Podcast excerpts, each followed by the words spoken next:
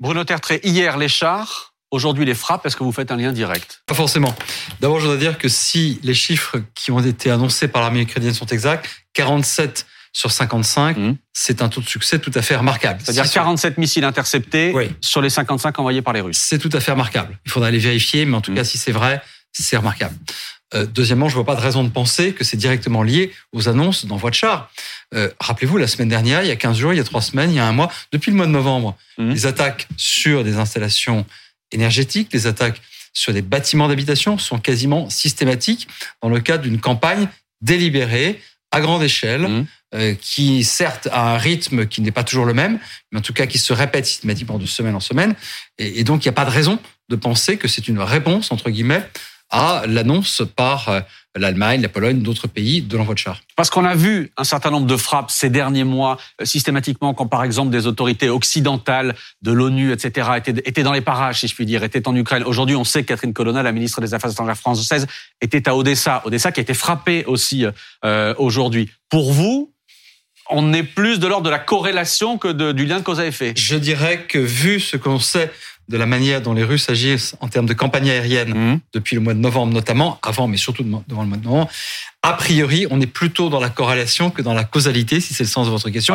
Je ne suis pas dans la tête des planificateurs russes, mais je dirais que euh, peut-être que le message politique aurait été différent si effectivement, ce que j'espère qui n'était pas le cas, Madame Colonna avait été visée. Oui, évidemment. Ulysse Gosset, lien direct ou pas? Bruno Tertre dit non.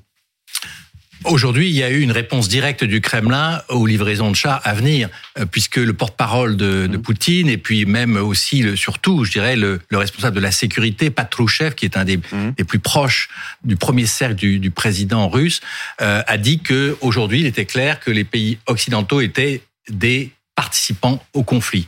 Donc, euh, il y a un degré qui est franchi dans la dans la dans l'analyse de la part des Russes qui jusqu'à présent étaient restés assez discrets.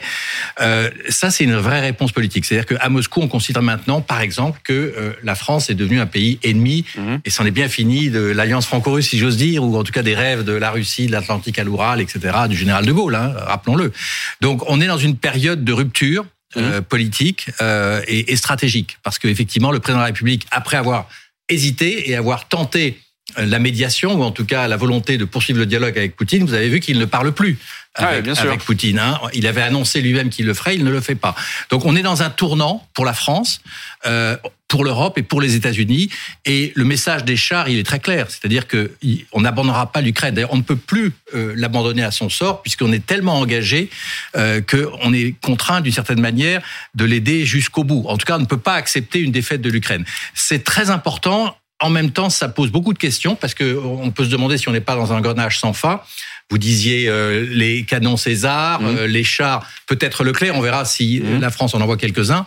Euh, mais demain les avions et après-demain quoi? C'est-à-dire que où est-ce que cela s'arrête? Alors ça ne veut pas dire qu'il faut arrêter d'aider l'Ukraine, mais on voit bien qu'on est en train de basculer dans un scénario. On va se poser cette question évidemment. Personne n'avait prévu il y a encore quelques semaines. Évidemment. Imaginez. Alors on va fêter les le triste anniversaire euh, de, de, d'un année de guerre, d'une année de guerre, le 24 février prochain, mhm. c'est vraiment dans quelques jours. Qui aurait pu imaginer qu'on livrerait des chars Léopard, euh, des AMX, euh, des chars Abrams américains, etc., à l'Ukraine? Personne. Donc on est dans un, dans un conflit maintenant où on n'est certes pas co-belligérant, euh, mais on est fournisseur d'armes euh, dans une guerre qui est extrêmement meurtrière et difficile. Et qui aurait pu imaginer que désormais on se pose la question des avions de chasse également que voudrait euh, Volodymyr Zelensky? Cette question-là, on se la pose dans deux minutes. Tout de suite. Avant de parler des avions de chasse et des missiles longue portée que Kiev voudrait obtenir des Occidentaux, avant de parler des risques d'engrenage dont parlait Ulysse à l'instant, on voulait vous entendre sur les chars Bonotère Ces dizaines de chars lourds que les États-Unis, l'Allemagne, le Royaume-Uni, la Pologne, entre autres, vont envoyer à l'armée ukrainienne. On sait maintenant, ça a été dit aujourd'hui, que les premiers devraient arriver sans doute d'ici un mois au mieux pour les tout premiers. Est-ce que c'est trop tard? Non, ça sera pas trop tard. D'abord parce que cette guerre, on le dit régulièrement, va durer longtemps. Mhm. Ça ne sera pas trop tard parce qu'il est difficile d'imaginer une très grande offensive russe ou ukrainienne avant la fin février, même si on peut avoir des surprises. Mais en tout cas, si c'est au mois de mars, ça sera utile. Mm. Euh, voilà, il y, a, aucun doute là-dessus. La question, c'est de savoir combien il y en aura mm. au mois de mars. Comprenez, si c'est 40 l'équivalent d'un escadron, je crois. Un euh, bataillon. Goya. Ils espéraient en Pardon, avoir bataillon. L'équivalent d'un bataillon, pardon. Ah oui, bah évidemment. J'ai fait mon service militaire il y a trop longtemps. L'équivalent d'un bataillon, non, ça n'aura pas d'efficacité majeure. Mhm. Mais si c'est une centaine, alors là, on parle de quelque chose de sérieux. Donc tout dépendra non seulement du moment, mais aussi du nombre. Euh, mais pardon, je vous demande si c'est trop tard parce que le ministre, euh, la ministre ukrainienne de la Défense le dit, les Russes sont en supériorité numérique aujourd'hui. Tous les jours, des dizaines d'attaques russes euh, sur le front Est. Est-ce que, je sais pas comment dire ça, mais la, la- la fenêtre de tir, la fenêtre d'opportunité qu'avaient les Ukrainiens il y a quelques, quelques semaines ou quelques mois où on disait mais ils sont en train de prendre euh, l'ascendant sur les Russes, est-ce que cette fenêtre n'est pas en train de se refermer sur les Ukrainiens? Il n'y a pas une fenêtre, il y a des petites fenêtres qui s'ouvrent à un moment ou à un autre en raison des forces et des faiblesses de l'un ou de l'autre. Ça dépend du nombre, ça dépend de l'entraînement, ça dépend de la tactique, Mhm. ça dépend de tellement de paramètres qu'on peut pas prévoir. D'ailleurs, par nature, la guerre est un phénomène assez imprévisible dans son déroulement. Ce qu'on sait, c'est qu'il y aura des surprises. Ce qu'on sait, c'est qu'il y aura des offensives. Mais on peut pas dire qu'il y avait une fenêtre très précise qu'il faut absolument pas rater. Je suis persuadé que des chars de combat, des chars lourds de Mhm. combat en grand nombre au mois de mars, oui, ça voudra dire quelque chose sur le champ de bataille. Ça Justement, sur- à propos de ces, de ces chars, est-ce que vous pensez que la France a pris sa décision finale, qu'elle n'enverra pas de Charles Leclerc, Alors, ou est-ce que ça peut encore bouger? je vais vous dire, mon sentiment, depuis que j'ai écouté Emmanuel Macron le week-end dernier, mon sentiment, c'est qu'il n'a pas envie de le faire, qu'il ne pense pas que ce soit nécessaire, et surtout qu'il ne pense pas que ce soit forcément utile. Vous vous souvenez des trois conditions qu'il avait posées En fait, vous en avez déjà parlé ici. Euh, Le problème, c'est qu'on ne peut pas en envoyer beaucoup, Mhm. ou alors on n'en a plus aucun, et les, les personnels de l'armée terre ne s'entraîneront plus, il y aura plus de chars du tout. Bon, Mhm. les chars, c'est pas seulement utile pour des grandes batailles aéroterrestres, c'est aussi utile pour d'autres types d'opérations. On en a un peu plus de 200 aujourd'hui. On en a plus de Charles 200. On peut envoyer, allez, une vingtaine, Mhm. une trentaine. Bon, ça n'a pas beaucoup de sens d'en envoyer 20 ou 30, euh, alors que simultanément, vous avez un grand nombre de chars, les Allemands en particulier, Mhm. qui vont être disponibles. Donc, à partir du moment où on ne le faisait pas pour des raisons politiques, les Anglais avaient tiré les premiers, Mhm. 14 chars Challenger 2. Les Allemands n'avaient apparemment pas besoin de nous pour prendre leurs décisions, c'est-à-dire Mhm. pour dire allez les Français, allez-y, comme ça on pourra se cacher derrière vous. Il, ça n'était pas justifié du point de vue politique. Je ne pense pas que ce soit vraiment utile du point de vue militaire. Ça ferait un standard de chars en plus pour les Ukrainiens. Je suis pas sûr sous le contrôle de Michel Goya que ce soit vraiment un cadeau. Donc moi ma conviction c'est que c'est pas la peine et je suis pas sûr qu'on le fasse. Mais juste d'un point de vue politique, justement, effectivement, c'est une décision qui est aussi politique. Les Américains, ils l'ont prise avant tout, hein, d'après tous les débats qu'ils ont eus d'un point de vue politique pour débloquer. Est-ce que, selon vous, c'est euh, judicieux politiquement? Parce que l'image que ça donne, ils auraient pu envoyer une dizaine, vrai. peut-être pas 20 chars, une dizaine. Les Est-ce que Canadiens, je crois, en envoient c'est- c'est quatre. judicieux Avec 4 ça n'a aucun sens Bah sauf voilà. si c'est pour les insérer dans un bataillon déjà Certes, mais c'est un, voilà, c'est un geste. Alors, Ce sont des léopards. Ce sont des Pardon léopards. Ce sont Voilà, absolument, ce sont des Donc, léopards. on peut- vous pouvez Donc, les insérer peut- quelque voilà. part. Mais votre question est très bonne parce que à partir du moment où c'était plus nécessaire du point de vue politique pour lancer la machine allemande, si j'ose dire, est-ce que c'est encore utile pour la France de se montrer solidaire des autres? Tout le Mhm. monde avoir des chats, nous aussi. Alors, je vais vous répondre. Mhm. Je pense que sur le plan politique, on s'en tirera bien si on annonce simultanément d'autres types d'envois, Mhm. d'autres types de matériel. Par exemple, certains officiers de l'armée de terre me disent on pourrait, on devrait, on pourrait envoyer plus de chars légers, de blindés légers à MX-10 RC, Mhm. et là, ça aurait du sens. Donc, je suis persuadé que si on n'envoie pas de chars Leclerc, comme je le pense, on enverra d'autres types de matériel pour montrer qu'on n'est pas à la traîne. Colonel, vous êtes d'accord avec ça? Euh, oui, oui, globalement, oui, bien sûr. Euh, c'est d'abord, effectivement, il doit y avoir en Ukraine actuellement de l'ordre de 2500 chars de bataille, Mhm. euh, ukrainiens et russes. Donc, euh, en envoyer 14, euh, ça ne se remarque même pas. Euh, donc, pour que ce soit significatif, il faut qu'il y en ait 200, 300, euh, voilà. Et si possible, du même tonneau, quoi, de la même catégorie, parce que derrière ce- cet emploi des chars, ben, il y a toute une logistique complexe qu'il faut rentabiliser d'une certaine façon. Envoyer 14 Leclerc, derrière, c'est quasiment la même chaîne logistique que si on en envoie 40, euh, et c'est très compliqué, et bon, ça n'a pas beaucoup de sens. Mm. En revanche, oui, les, les 10 RC, euh, on en a, un- on a un potentiel pour le coup de 200 euh, qu'on est en train de remplacer, donc on peut peut-être accélérer un peu ces, ces remplacements et puis même euh, anticiper ces Les 10 remplacements. RC, c'est des blindés à roues. Ouais, AMX. c'est des blindés à roues, ce ne sont pas des chars. Euh, ce sont des blindés. Mais euh, j'apprends, j'apprends euh, mon colonel tous les soirs. Et donc ça, ça, ça c'est un élément. C'est 200, oui, 210 RC, ça, ça c'est intéressant. Ça, ça peut avoir un Mm. impact. Ensuite, on parle des chars de bataille, mais en fait, on parle pas de l'envi- l'environnement. Il y a, ça, je crois, 50 Bradley. Ce sont des véhicules de combat d'infanterie. Donc, Mhm. et Ça, pour le coup, sont des chars, ces engins blindés à chenilles qui transportent de l'infanterie, qui sont là pour accompagner normalement les chars de bataille. Il y en a 50 Bradley, il y en a 40 euh, Marder qui sont d'excellents engins, c'est la même catégorie. Euh, ça, c'est ça, c'est important. Euh, On a, on atteint la masse critique. Donc petit à petit, tout ça, ça se met en place. Je pense que les, les 14 polonais, tout ça, c'est en fait c'est l'avant-garde de ou les 14 allemands, c'est l'avant-garde de quelque chose de beaucoup plus important, mais qui va prendre des mois certainement pour avoir un effet stratégique. Euh, parce qu'il faut, un, c'est ces engins très lourds, il faut les déplacer tout simplement. Mhm. Euh, ça passe pas partout, des engins de 60 tonnes. Euh, il faut apprendre à s'en servir, il faut apprendre à s'en servir, il faut apprendre à tirer, par exemple, avec un canon qui tire à 4 km. Bon, ben, vous faites pas ça n'importe où, donc il faut aller dans des camps de manœuvre en Allemagne ou quelque chose, euh, ou en Mhm. Pologne, dans des endroits très spécifiques. Ensuite, il faut apprendre à former des unités tactiques avec ça, à les coordonner avec d'autres engins, etc. Tout ça, ça prend des mois avant véritablement que c'est c'est un impact. On entendra Zelensky dans un instant qui lui demande maintenant des avions, des missiles longue portée, etc. Mais Ulysse, une question encore quand même sur la France par rapport à ce que disait Pauline tout à l'heure. Est-ce que, d'une certaine manière, le fait de ne pas envoyer, il y a aussi dans l'idée d'Emmanuel Macron de dire on, on ne franchit pas, nous, ce pas-là? On ne, Non. on- on ne passe pas cette limite-là. Non, la, la limite a été franchie. Le tabou, c'était le mot char. Alors nous, on a envoyé certes des, Des blindés à roues. blindés blindés légers, mais quand l'Élysée l'a annoncé, le- la formule employée par l'Élysée, c'était des chars légers. Le char était là, donc le tabou était brisé. Et d'ailleurs, la France a été le premier pays à l'annoncer. Donc Macron a gagné, euh, je dirais, ses galons. Donc il n'y a plus guillemets. l'idée de je préserve au moins ça pour Non. éventuellement pouvoir parler à Poutine à Non, un parce que donné. le, le virage stratégique et le message politique a été envoyé à Poutine. Mhm. Et aujourd'hui, le fait que bon, on discute de 200, 300 chars, etc. Euh, on ne sait pas si ça va changer le cours de la guerre, mais le message à Poutine, il est très clair. On ne reculera pas dans l'aide à l'Ukraine, quels que soient les moyens que vous mettez. Et on voit bien que les Russes grignotent. Hein, il faut le dire parce que euh, je me souviens encore de discussions sur ce plateau où certains prédisaient l'effondrement de l'armée russe. Mhm. On voit que l'armée russe, avec ses supplétifs, ses, ses, ses milices et euh, ceux qui ont été, euh, comment dire, engagés ou enrôlés de force, eh bien, elle arrive à, à marquer des points dans le Donbass. Mhm. Et la situation au Donbass est, euh, je dirais, un peu préoccupante pour les Ukrainiens. Donc le message politique tombe à pic, si j'ose dire. La France, elle s'entend bien avec l'Ukraine et le dialogue est en fait Mhm. permanent entre le président, les deux présidents, mais aussi entre le- les deux ministres de la défense, des armées et de la défense. Et que veulent les Ukrainiens et les Français? Ils savent ce que nous avons. Ils veulent des, des, des, des moyens de d'empêcher les avions russes de voler, des, des, des systèmes de défense antiaérien. Et ça, on va les donner. Donc, euh, et il y aura peut-être, comme le disait Michel Goya, euh, des AMX euh, Mhm. par dizaines qui vont arriver.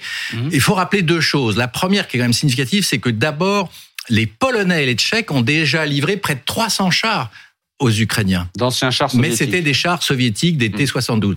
Euh, premièrement, mais ils ont quand même livré pas mal, donc on est déjà engagé. Puis la, la deuxième aussi, ce qui est euh, important aussi, c'est que dans cette guerre, on ne sait pas où euh, va être le point absolument décisif. Ah. Donc, euh, et, et que va faire Poutine? Est-ce qu'il va lancer son offensive tout de suite? Est-ce qu'il va attendre le printemps? Et puis, que peuvent faire les Ukrainiens pour re- regagner la, Alors la attendez, dynamique je, je m'arrête là-dessus une seconde. Je m'arrête là-dessus une seconde parce que l'Institut de l'étude de la guerre, Institut américain, dit ce que l'on voit, ce qui est en train de se passer dans l'Est, et ça rejoint tout ce que, ce que l'on dit là, il y a une multitude, euh, comment dire, de combats, et les Russes harcèlent d'une certaine manière les Ukrainiens aussi, euh, pour les disperser, pour les diviser, et pour préparer une offensive plus large et plus décisive. Euh, Est-ce que c'est aussi la lecture que vous avez du terrain aujourd'hui? Écoutez, moi, ce dont je me souviens, c'est qu'à l'été 2022, Mhm. les Ukrainiens ont surpris tout le monde. Et donc, les Russes annoncent bien sûr des offensives, ils ont besoin de le faire, ils en feront. Il y a cette idée, cette espèce de fantasme d'une nouvelle offensive depuis le nord Mhm. qui, euh, subitement, on verrait des colonnes de chars russes euh, formées par des gens, euh, enfin, f- formées euh, un petit peu rapidement, qui, qui fonderaient sur Kiev. Je pense que c'est totalement fantasmatique. En revanche, un, on aura encore les surprises. Elles pourraient venir du côté ukrainien. Peut-être que les Ukrainiens sont en train de préparer des choses dont on a, nous, absolument aucune idée. Mhm. Mais il faut pas négliger les Russes, effectivement. Euh, Peut-être que eux ont compris, ont appris euh, la- l'art de la surprise. Les, les Russes sont versés en matière militaire dans ce qu'on appelle la maskelovska, c'est-à-dire la, la déception, Mhm. c'est-à-dire l'art de tromper l'ennemi, la ruse. Il est possible que après euh, un an de guerre, il renoue avec cet art et il nous réserve aussi des surprises. La différence, c'est que les moyens de renseignement et de surveillance du champ de bataille et de son environnement sont quand même extrêmement performants aujourd'hui, davantage du côté occidental, et ça, Mhm. ça se transmet aux Ukrainiens bien sûr, que du côté russe.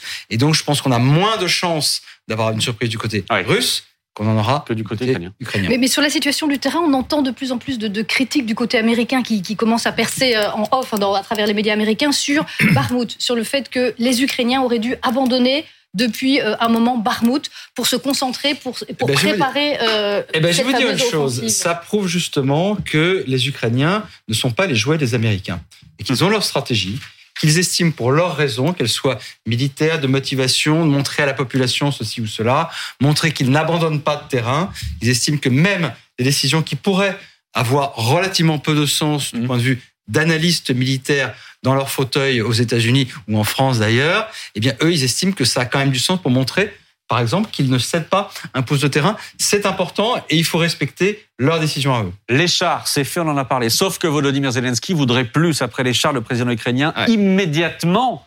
Bon. voudrait des avions de Eh bien, chasse et- et... des missiles longue portée. On l'écoute. Et bientôt les sous-marins. Attendez, on l'écoute. J'ai parlé aujourd'hui avec le secrétaire général de l'OTAN. Nous devons ouvrir la fourniture de missiles à longue portée à l'Ukraine. Et il est important que nous développions notre coopération en matière d'artillerie et nous devons commencer à fournir des avions à l'Ukraine. C'est notre rêve et notre tâche. Bruno c'est Monsieur Plus, toujours plus. Mais il a raison. Il a raison.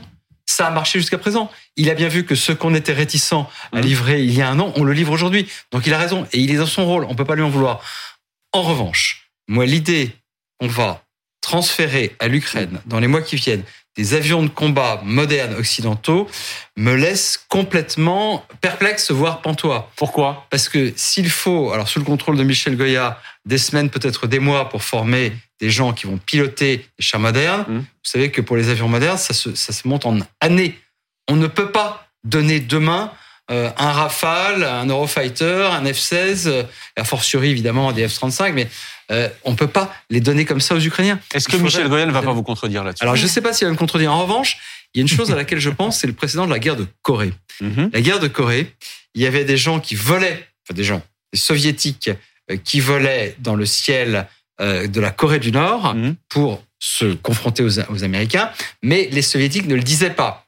Ils disaient que c'était pas forcément des pilotes soviétiques. Alors, je ne sais pas si ce modèle est applicable aujourd'hui à l'Ukraine. Je ne pense pas que les Occidentaux prennent le risque de euh, dire voilà, il y a des avions qui volent, mais c'est pas nous qui pilotons. Ce que je sais, c'est que c'est pas en quelques mois.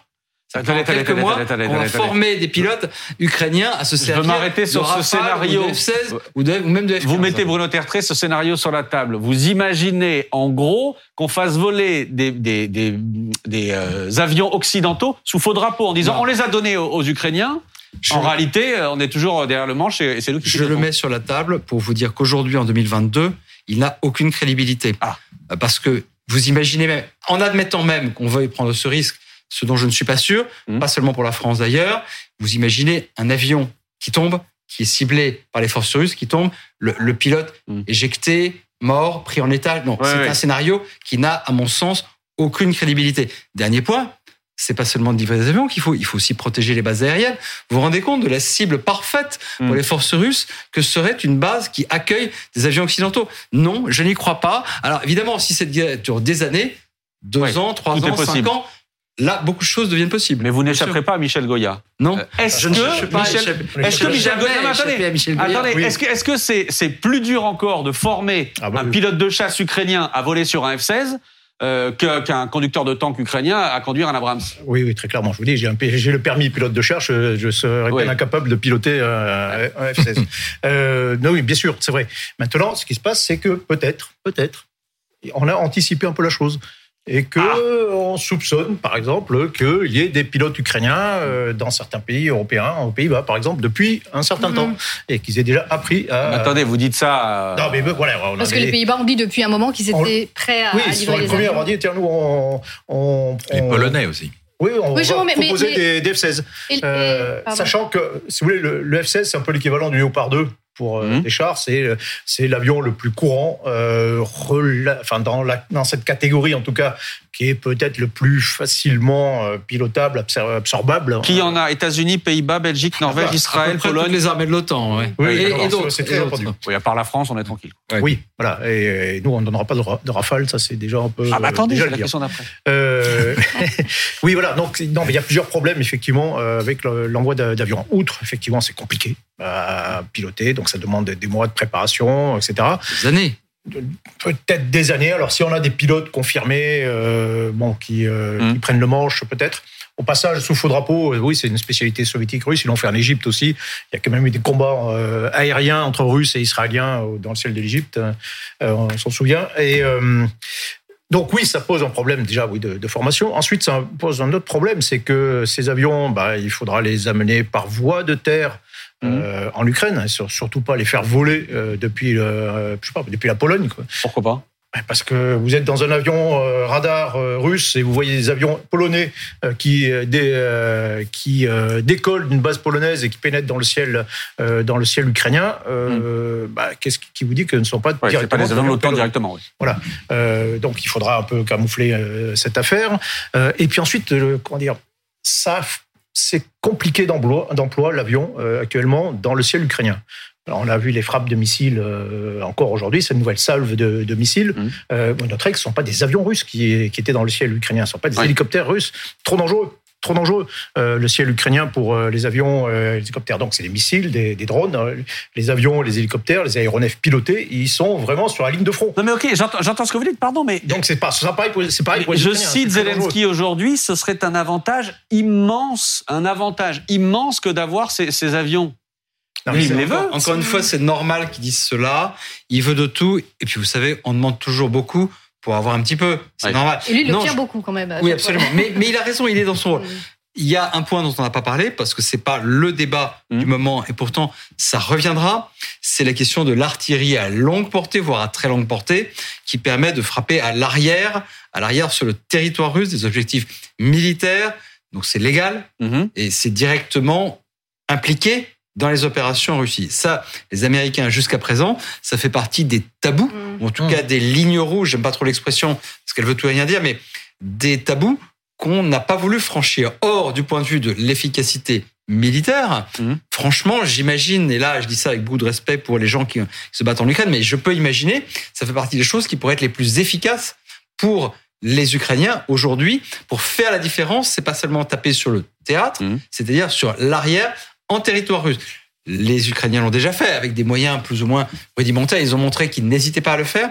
Et à mon avis, le prochain grand sujet, plus que les avions, ça pourrait être justement les moyens de frappe à longue portée, beaucoup moins vulnérables que les avions. Parce que vous imaginez le succès, le triomphe des Russes qui un jour descendent un avion euh, qui vient des États-Unis, euh, de Pologne ou d'Allemagne. Ça serait un On l'a vu triomphe. en Serbie. Donc, voilà, Ouais. le, le- voilà, exactement. Mais vous avez raison, Ulysse Gosset, de parler de la, du précédent yougoslave. Moi, j'en reparle souvent parce que c'est utile aussi pour expliquer ce que c'est que l'escalade. Au début, l'opération de l'OTAN au Kosovo, on pense qu'en quelques jours, quelques raids aériens, ça pourrait être terminé. Trois mois plus tard, on y est encore, on augmente la pression, de plus en plus de raids. Et au bout de six mois, enfin, c'était quasiment six mois, je crois, Mhm. les Anglais commencent à parler avec les Alliés sur le thème est-ce qu'il ne faudrait pas une opération terrestre? C'est ça la dynamique de la guerre, c'est ça l'escalade, c'est un processus relativement normal du moment qu'il est maîtrisé. Ça n'est pas quelque chose d'effrayant. En France, on dit toujours oh là là, pas l'escalade, pas l'escalade, il faut, il faut pas les... La guerre porte en elle l'escalade, l'essentiel, c'est de la maîtriser. Bon, je me mets à la place de Volodymyr Zelensky. Juste une petite parenthèse, ça coûte combien un avion de chasse? Plusieurs dizaines de millions d'euros. Plusieurs dizaines de millions d'euros. Je me mets à la place de Volodymyr Zelensky, qui nous écoute ce soir et qui comprend bien que la France ne veut pas livrer de Charles Leclerc parce qu'on n'en a pas suffisamment, parce que c'est compliqué techniquement, euh, parce qu'on n'en construit plus, parce qu'on a fermé l'usine depuis plus de 15 ans, etc. Très bien. Les rafales, on en construit toujours, Ulysse Gosset. Oui, mais encore une fois, euh, un, un rafale dans ciel ukrainien, c'est pas réaliste à court Mhm. terme. Euh, je rappelle quand même au passage que les, les, les fameux chars Leclerc ou les, ou les chars américains Abrams, ce sont des engins quand même très difficile à, à, piloter, à entretenir. Vous savez, on dit qu'il faut, euh, pour faire fonctionner un char, il en faut deux en réserve. Oui, absolument. Donc, il faut, il faut l'alimenter en carburant. L'une des raisons de l'échec des Russes lors de l'offensive euh, mmh. du début de la guerre, c'est qu'ils n'avaient pas toute la logistique qui suit. Il manquait de carburant, ils n'ont pas pu réparer les chars qui avaient été endommagés, etc. Il ne faudrait pas qu'on se retrouve, nous aussi, enfin, les, les, les alliés de, de l'Ukraine, dans cette guerre, euh, confrontés aux mêmes problèmes techniques. Mais pour Zelensky, bon, ça tombe quand même très bien cette, euh, ce mouvement, ce, ce, ce, tournant en fait, dans, et, et, cette escalade qui est une escalade effectivement, et cette montée en puissance, parce que l'Ukraine est en difficulté aujourd'hui. Mmh. Elle est bombardée tous les jours.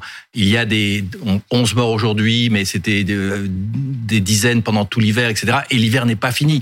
Donc, il avait besoin, pour remonter le moral de ses compatriotes, d'afficher euh, ce soutien euh, occidentale, même si la France ne livre pas de chars Leclerc. Au fond, les chars Leclerc n'ont pas beaucoup d'importance en soi. Par contre, euh, je rappelle les chiffres parce qu'on les a pas encore donnés. Euh, les chars Léopard, il y en a à peu près 2000 en Europe. Mm. Donc, si on commence par en envoyer 200 ou 300, et puis peut-être encore d'autres, là, ça peut faire une différence. Et donc, encore une fois, je crois que ce qui est important surtout, c'est à la fois le, le soutien moral que mm. ça contribue à apporter aux Ukrainiens, et puis le message à Poutine, parce que n'oublions pas que maintenant Poutine il est confronté à une situation où il sait que lors de la prochaine offensive ou des prochains combats, même s'il n'y a pas d'immense offensive au printemps, ben, il est confronté à des armes modernes, sophistiquées, euh, qui, face euh, aux fantassins russes, pourraient faire beaucoup de dégâts. Donc on est dans une guerre quand même euh, très dure, qui va continuer. Et bon, le, le, le risque, effectivement, il y a une chose dont on n'a pas parlé, c'est la no-fly zone, vous savez, mmh. interdiction de survoler. Euh, c'est ce que fait l'OTAN en général dans, quand il est impliqué, c'est on fait une no-fly zone. On avait voulu euh, la, la faire en Syrie, par exemple. Euh, on n'en parle pas du tout en Ukraine. Pourquoi? Parce que si on ne la fait pas respecter, d'abord, ben, on n'est pas, on n'est pas crédible. Mais et puis si on la fait respecter, on risque effectivement d'avoir l'obligation d'envoyer des avions et d'être belligérant. Euh, et d'abattre des avions oui. russes. Et, et là, de devenir belligérant. Des belligérants, ce que nous ne sommes pas aujourd'hui. Ah, on va reparler de ça. On va voir, on va reparler du fameux engrenage, voir quelle pourrait être la réaction de Moscou après tout ce, ce dont on vient de parler. On parlait de ce que la France pourrait livrer, de l'influence que peut avoir la France aussi euh, auprès de, de l'Ukraine et de l'influence de la France en général euh, avec un cas à vous soumettre, Bruno Tertré. On va s'éloigner pendant quelques secondes de ce qui se passe précisément en Ukraine pour parler de l'influence de la France en Afrique, c'est lié évidemment à la Russie. L'influence de la France et de ce qui se passe notamment au Burkina Faso. Oui, effectivement, euh, parce que c'est cette guerre en, Ukraine et cette guerre entre la France et la Russie, en fait, elle se joue en quelque sorte aussi sur le continent africain, puisque euh, après euh, la Centrafrique et surtout le Mali, la France vient d'annoncer qu'elle va retirer ses troupes, les 400 hommes qui étaient présents au Burkina Faso, euh, qui étaient là pour lutter contre euh, les terroristes djihadistes. La Russie, pendant ce temps, eh elle, elle se frotte les mains. Son bras armé, la société paramilitaire Wagner de Yevgeny Yevgeny Prigogine, eh ben, elle tisse sa toile sur le continent. Elle est présente dans plusieurs pays, justement au Mali maintenant et peut-être bientôt au Burkina Faso. Et en parallèle, eh bien, il y a une propagande massive anti-française hein, qui prend toutes sortes de formes. Dernière en date, ce sont des petits films, des, des petits dessins animés hostiles à la France, particulièrement violents. Mmh. Regardez. France va de nouveau reconquérir l'Afrique. Nous sommes les démons de Macron. Maintenant, c'est notre pays. Ils sont nombreux. Je n'ai plus de munitions.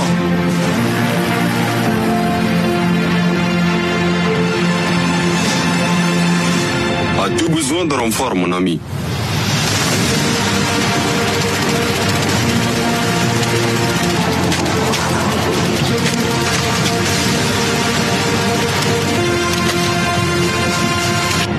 Merci. Heureux d'aider mon ami. Heureux d'aider voilà, mon ami. Ouais. Les miliciens Wagner, donc qui, qui jouent, qui euh, renforcent, qui visent à renforcer le sentiment anti-français qu'il y a dans plusieurs pays euh, africains. Et en parallèle, il y a la diplomatie russe euh, qui est en marche, puisque Lavrov, euh, le, le, ministre des Affaires étrangères, était en Afrique du Sud en, mmh. en début de semaine. Ouais, ça vous fait rire, Bruno Tertrais Non, ce qui me faisait, je, si j'avais eu envie de rire, c'était du côté caricatural des accents, du mélange d'accents soi-disant russes et, et visiblement euh, cette imitation euh, d'accent africain. Non, ce n'est pas drôle parce qu'aujourd'hui, la Russie est notre ennemi en Afrique, ouais. très clairement. Notre ennemi, ça veut pas, pas forcément au sens de l'engagement militaire direct, mais la Russie a décidé de nous évincer d'Afrique et elle surfe sur ce ressentiment anti-français que souvent nous n'avons pas su combattre de mmh. manière efficace. Nous avons aussi notre part de responsabilité. Alors, je crois qu'on a, première chose, on a mis du temps à comprendre ce qui se passait. En France, mais maintenant on a bien décidé de gagner, ou en tout cas de résister dans cette guerre d'influence qui se joue, qui se joue de manière profonde, qui se joue sur un terreau fertile et qui va se jouer pendant longtemps. Ça, c'est le premier point. Deuxième point, euh, les Wagner, je pense que dans quelques années, un certain nombre de pays d'Afrique se diront que si c'est la Russie ou la France, ils ont peut-être un petit peu lâché la Mm. proie pour l'ombre. Parce que le bilan est catastrophique au Mali notamment. hein. Les, Le- les le- attaques alors, djihadistes sont multipliées. Ils pillent les ressources. euh, Voilà. Et bientôt au Burkina aussi. Vous avez dit les deux mots-clés.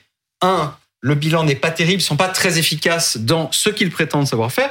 Deux, ils se payent sur la bête, comme l'on dit, c'est-à-dire ce sont des vrais pilleurs de ressources. Mhm. La France, on peut lui reprocher plein de choses dans sa gestion des relations économiques avec les ressources africaines, mais au moins on essaye de faire ça dans le cadre de contrats, voilà, dans, dans un cadre légal.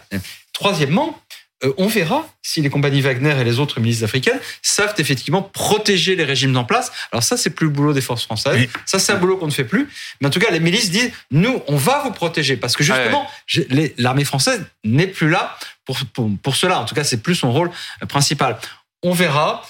Donc, c'est une affaire de moyen long terme. Je pense que la France a compris les enjeux. Nous serons toujours en position d'infériorité parce que les méthodes de Wagner, ils ne respectent rien. Ils sont sans foi ni loi. Ils n'hésitent pas à mentir, à piller, à tuer. Donc, une démocratie sera toujours un petit peu en désavantage. Mais j'allais dire qu'on verra le bilan dans quelques années. D'autant plus que Wagner va peut-être devoir retirer une partie de ses forces d'Afrique pour aller combattre en Ukraine. Ulysse. Mais là, je crois que ce qui est important, c'est de dire qu'on est un véritable tournant stratégique pour la France. La France a été obligée de partir de Centrafrique, du Mali et maintenant du Burkina. L'ambassadeur est considéré, l'ambassadeur de France est considéré comme euh, indésirable. Il n'est pas encore personnel non grata, mais il va être obligé de faire ses valises prochainement. Et surtout, les forces spéciales qui sont basées à Ouagadougou, au, au Burkina Faso, ont un mois pour partir. Donc, ça veut dire que si les forces spéciales partent, après le départ de Barkhane, eh bien, la France, elle est euh, exclue de ces trois pays. Donc, c'est une perte d'influence absolument, euh, je dirais, fondamentale. Et ça traduit euh, une, je dirais, une, une agitation anti-française de plus en plus forte dans ces trois pays, mais pas seulement. Mhm. Dans d'autres pays voisins, au Sénégal, en Côte d'Ivoire et ailleurs. Donc, Il y a la on perte est- d'influence diplomatique et c'est ça donc aussi on que est, recherche la on est face à une euh, montée euh, anti-française qui est très préoccupante parce que ce sont nos intérêts qui sont attaqués et c'est vraiment un, tournant dans l'histoire parce que ça s'est jamais produit à une telle vitesse et, aussi profondément. Donc euh, pour le président de la République après le, départ de, de, de, de- du Sahel de, de Barkhane, la question qui est posée c'est comment on reste en Afrique, quelle est notre marge de manœuvre? Alors que et, et rappelons une dernière chose c'est que dans ces trois pays ce sont des militaires au pouvoir. Au Mali, il y a eu deux putschs successifs. Ouais. Au Burkina, il y a eu un putsch Mhm. en, en 2022, euh, qui est évidemment le prélude à l'arrivée des Russes. Envie Et de ça, c'est quand même fondamental. Oui. C'est pas seulement un problème pour les intérêts français. Moi, je crois que c'est d'abord peut-être un problème pour les Africains. Parce que je pense sincèrement que ce qui est en train de se passer a plus de chances que laisser, de laisser les populations africaines dans un état d'insécurité plus grand que lorsque la France était là. Voilà. Donc je pense que c'est très bien qu'on parle des intérêts de la France. On est en France, on est français. Mais pensons aussi aux populations africaines qui sont les victimes du terrorisme déjà, du djihadisme, mais aussi désormais les exactions des Wagner, du pillage de leurs ressources. Je crois qu'il y, y a ça aussi qui est en jeu. Alors, on voit les luttes d'influence, on voit les jeux de pouvoir, évidemment. Je reviens à ce qui se passe euh, en Ukraine parce que c'est l'actualité aussi aujourd'hui. C'est cette question comment est-ce que les Russes vont réagir, peuvent réagir face aux livraisons d'armes dont on parlait euh, ce soir Écoutez le porte-parole du Kremlin, Dmitri Peskov. Les capitales européennes, comme Washington d'ailleurs, ne cessent de dire que la livraison de divers types de systèmes d'armes, y compris des chars, à l'Ukraine, ne signifie absolument pas l'implication de ces pays ou de l'OTAN dans les hostilités en cours en Ukraine. Nous sommes catégoriquement en désaccord avec cela. Moscou considère tout ce que font l'Alliance et les capitales que j'ai mentionnées comme une implication directe dans le conflit. Nous pouvons voir que cela prend de l'ampleur. Une implication directe des Occidentaux après les livraisons de chars notamment, etc. Euh, Est-ce qu'il faut craindre aujourd'hui la réaction de Moscou? Est-ce que Moscou peut faire autre chose, euh, plus que simplement une prise de parole de Peskov? Moscou peut faire beaucoup de choses. Mais écoutez, euh, moi j'ai une phrase qui me revient, euh, pardon, euh, mais c'est l'heure, on, on a le droit de dire beaucoup de choses. Vous savez, Jacques Chirac disait, ça m'en touche une sans... Voilà, je Ouais. ne prolonge pas, mais ça doit nous laisser relativement sereins. Pourquoi? Parce que chaque fois que nous faisons quelque chose pour soutenir concrètement l'Ukraine, la Russie nous considère comme partie au conflit. Voilà. Alors faisons un sort, si vous le voulez bien, une bonne fois pour toutes, à cette notion de co-belligérance. Oui. La notion de co-belligérance est une ancienne notion juridique qui n'a plus cours aujourd'hui. De deux choses l'une, aujourd'hui en droit international, soit vous êtes partie à un conflit quand vous vous battez dans les airs ou sur terre avec des soldats en uniforme et vos avions de combat, soit vous n'êtes pas partie au conflit. Aujourd'hui, quand on assiste un pays en état de légitime défense comme euh, Mhm. l'Ukraine, on n'est pas parti au conflit. Donc arrêtons avec la co-belligérance. Alors évidemment, l'Ukraine, euh, pardon, la Russie a le droit de dire ce qu'elle veut. Alors dire, je considère la France comme une menace, mais depuis le mois de mars à peu près, la Russie dit l'OTAN est en guerre contre nous. Donc qu'est-ce que ça change De toute façon, ça ne change rien. Et moi, ce que je constate, c'est que les fameuses menaces russes, on les entend tous les mois envers Ouais. Paris, toutes les semaines envers Londres et Washington. On s'en tire un petit peu mieux hein, dans l'échelle de Poutine euh, que euh, l'An- l'Angleterre et les États-Unis. Mais le fait est qu'il n'y a pas eu de rétorsion particulière de la Russie contre la France en particulier. Il ne faut pas que ça nous dissuade. Le- tout montre que c'est un langage. Je ne peux pas dire que la Russie n'attaquera jamais les intérêts français. D'ailleurs, elle le fait en Afrique, mais pour Mhm. d'autres raisons. Mais en même temps, je crois qu'il n'y a vraiment pas de raison de penser que ce langage de M. Peskov, qu'il faut toujours écouter, bien sûr, c'est c'est la voix de son maître, euh, veut dire que la Russie va totalement changer d'attitude vis-à-vis de la France. Et de toute façon, euh, colonel Goya, le nucléaire, la Russie puissance nucléaire, l'OTAN puissance nucléaire, repousse toutes les lignes rouges d'une certaine manière? Repousse le concept de ligne rouge de toute façon? Non, mais en fait, il n'y avait pas de ligne rouge. Il faut être clair là-dessus. Il n'y a aucune ligne rouge. C'est nous qui avons inventé. C'est comme la euh, co-belligérance. C'est quelque chose qui a été introduit par le discours russe dans le dispositif. Mais soit on est en guerre, soit on ne l'est pas. Tout simplement. Euh, co-belligérance, euh, ils ont essayé de placer un statut un peu intermédiaire, euh, disant Bah, attention. introduit par les Occidentaux aussi en même temps. Finalement, dès le début, les Américains l'ont l'ont dit. Oui, non, on l'a pas mais comme s'il y avait un statut russe. entre les deux, euh, comme si on commençait à s'approcher de. Non, non, c'est faux. La co-belligérance, historiquement, c'est quand vous avez deux États qui font la guerre au même ennemi, mais en parallèle. Quand euh, le- l'Allemagne nazie et l'URSS envahissent la Pologne, ils sont co-belligérants. Voilà, mais Mhm. c'est tout. Euh, donc, il n'y a pas d'implication directe, il n'y a pas de, de co- co-belligérance, on est en soutien d'un pays euh, allié. Donc, euh, euh, c'est tout. Quelle était votre question? Ah oui, le nucléaire. Mm. Bah oui. Mais, mais le nucléaire, c'est pareil. Le nucléaire, euh, bon, on est dans le. Bruno en parlera mieux que moi, mais on est dans le, dans le Mhm. Dans un déclaratoire d'ailleurs très orthodoxe. Mhm. Euh, on est dans complètement. ils, remettent en avant simplement les éléments de doctrine. Euh, Mhm. Voilà, mais euh, ils le font passer de- du tacite à l'explicite, c'est tout. Bon, Et, on, on a la réaction des Russes avec ça, change, voilà, ça ne change rien non plus au dispositif, hein, ça ne change rien à nos, à nos actions. En, en réalité, globalement, à part du, ver- du verbe, il n'y a aucune véritable rétorsion. On avait, le, aucune on réaction. avait le verbe de Peskov, on a la version hard avec Soloviev. Regarde les réactions. Ah, bah Ah oui. ça, c'est la version. Un euh, vrai ouais. bonheur. Le quatrième Reich, c'est lequel? C'est bien le quatrième? A déclaré la guerre à la Russie. C'est simple, le nazisme renaît de ses cendres. Parce que nous combattons une guerre contre la Russie et non les uns contre les autres. Ils font la guerre à la Russie. Des tanks allemands sur le sol russe. Voilà la raison de la destruction de Berlin. C'est insignifiant ou pas? Euh, écoutez, oui et non. Alors d'abord, ça ressemble quand même à une réunion de pochetronnés à la vodka qui sont en prime time et là qui sont dans un discours de plus en plus dramatisant, mais ça, ça se lâche totalement. Je crois que la vraie question, c'est de savoir s'il y a une sorte de division des rôles, une répartition des rôles entre un Kremlin qui, dans les faits, a une rhétorique plutôt maîtrisée la plupart du temps, et les gens des médias comme Russia TV, qu'on voit, c'est l'émission phare de Russia TV, euh, qui ont un langage alors là, complètement sans limite, sans tabou. Et est-ce que c'est juste pour que les Russes se sentent mieux?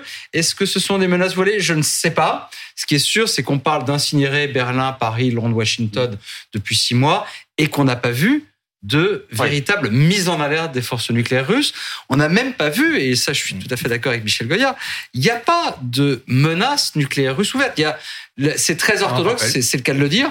Alors c'est très orthodoxe, ça veut dire aussi qu'il y a une dimension religieuse d'ailleurs dans, la, dans, dans la, dans la politique nucléaire russe, mais ça c'est un autre sujet. Mais il n'y a rien qui doive nous inquiéter, et je le dis en, en mon âme et conscience, parce que je Ouais. connais, c'est un sujet que je, que je suis de très près, et autant on peut trouver ça troublant qu'on parle d'incinérer Mm. les capitales européennes, mais je vous rassure, entre guillemets, Euh, avant ça, ils ont parlé d'incinérer les enfants ukrainiens. C'est-à-dire, il faut incinérer tout le monde.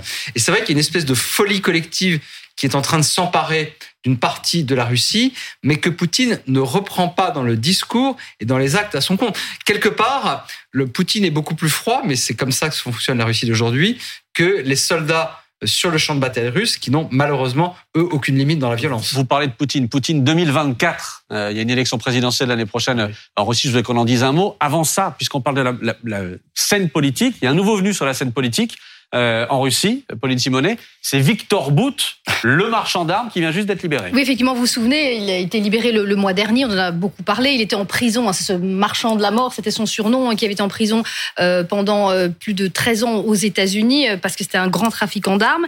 Il a été libéré en échange de cette basketteuse américaine, là on voit les images hein, de sa libération. Puis il n'a pas perdu de temps, quatre jours à peine après sa libération, il a adhéré à un parti, là on voit, il va se faire remettre une carte à ce parti ultra-nationaliste russe, le LPDR.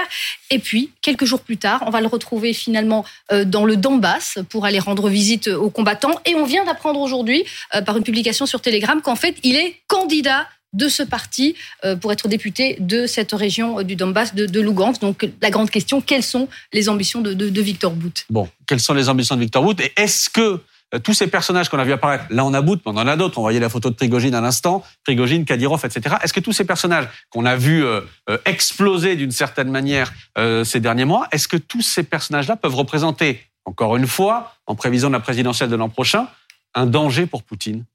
Un danger politique en termes de crédibilité. Si vous voulez, euh, aujourd'hui, euh, Poutine est dépassé par sa droite, entre Mhm. guillemets, notamment du côté de Prigogine.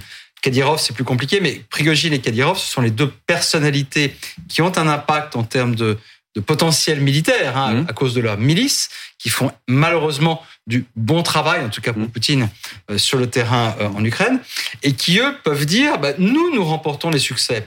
Et c'est pour ça qu'un des enjeux du changement de commandement euh, russe en Ukraine d'il y a quelques semaines, c'était de montrer, c'est ce qui se passe à Bakhmut et Soledar, c'est aussi pour montrer que l'armée régulière, Mhm. alors il y, a eu, il y a eu ce petit jeu justement entre l'armée Il ne régulière fait pas son boulot. et les, et les milices, peut, peut-elle faire aussi bien que font Mm. les milices? Et du côté des milices, du côté de Prigogine, on l'a vu à Soledar, il s'agit de montrer qu'il peut faire aussi bien, si ce n'est mieux, que l'armée. Et dans ce jeu de compétition, vous savez, la guerre, ça déstabilise parfois les dictatures. Mhm. Et c'est vrai que Poutine, à force de passer des, des pactes faustiens avec différentes composantes, toutes, plus, plus criminelles et violentes de la société russe, il pourrait se trouver à un moment, si son armée régulière n'a pas de résultats suffisamment visibles et rapides, avec un vrai problème politique. C'est vrai, c'est tout à fait possible. Mais en termes de concurrence politique, Ulysse, euh, Poutine 2024, il n'y a pas de concurrent. En réalité, il a un boulevard. Et il pourrait être réélu, oui, il peut être réélu et garder le pouvoir jusqu'en 2032. Mhm. Mais il faut d'abord qu'il gagne la guerre en Ukraine. Donc c'est l'élément nouveau, c'est-à-dire que quand il s'est lancé dans cette aventure et dans cette fuite en avant, il n'avait pas imaginé que ça pourrait être un, un échec aussi important. Donc il doit gagner la guerre. C'est ce qui rend ce conflit inquiétant, c'est qu'on voit bien qu'il s'obstinera jusqu'au bout. Il est dans son monde parallèle, comme cela vient d'être dit, et il n'évoluera pas. Donc il n'y a aucune raison, et même, je dirais qu'il a peut-être intérêt, je dirais, à se représenter et à dire euh, j'irai jusqu'au bout avec vous, etc. Et un élément quand même par rapport à la discussion de tout à l'heure sur euh, la réaction de Poutine. Euh, en fait, cela sert la machine de propagande russe et il faut pas la négliger parce que dans dans, dans toute cette euh, désinformation euh, à Mhm. laquelle on assiste en Europe, mais dans le monde entier. Hein. N'oublions pas le, ce qu'on appelle le Sud global, où la Russie continue d'avoir des alliés. Eh bien, quand Moscou dit euh, les Occidentaux sont maintenant des belligérants, c'est un message qui passe dans l'opinion publique, qui justifie la guerre, qui permet à Poutine de, de dire, vous voyez, j'avais bien raison, on est encerclé, on est attaqué, la Russie doit se défendre. Et le message passe en Amérique latine. Lula, nouvellement réélu, Mhm. n'a pas condamné la guerre en Ukraine. Les Africains non plus. Ils continuent à avoir besoin des céréales russes. Donc on voit que l'impact de la riposte euh, de propagande de Moscou est quand même très important. Il n'y a pas que le conflit militaire. Mmh, Il y a évidemment. aussi le conflit sur les réseaux sociaux, dans les médias, à la télévision. Évidemment, euh, le spectacle de Soloviev est un peu ridicule, mais néanmoins, ça alimente l'opinion publique russe qui est totalement muselée. Merci Ulysse. Merci beaucoup Bruno Tertré d'avoir été notre invité ce soir en direct dans 22h max. Merci Colonel également. Euh, merci à vous Bruno Tertré.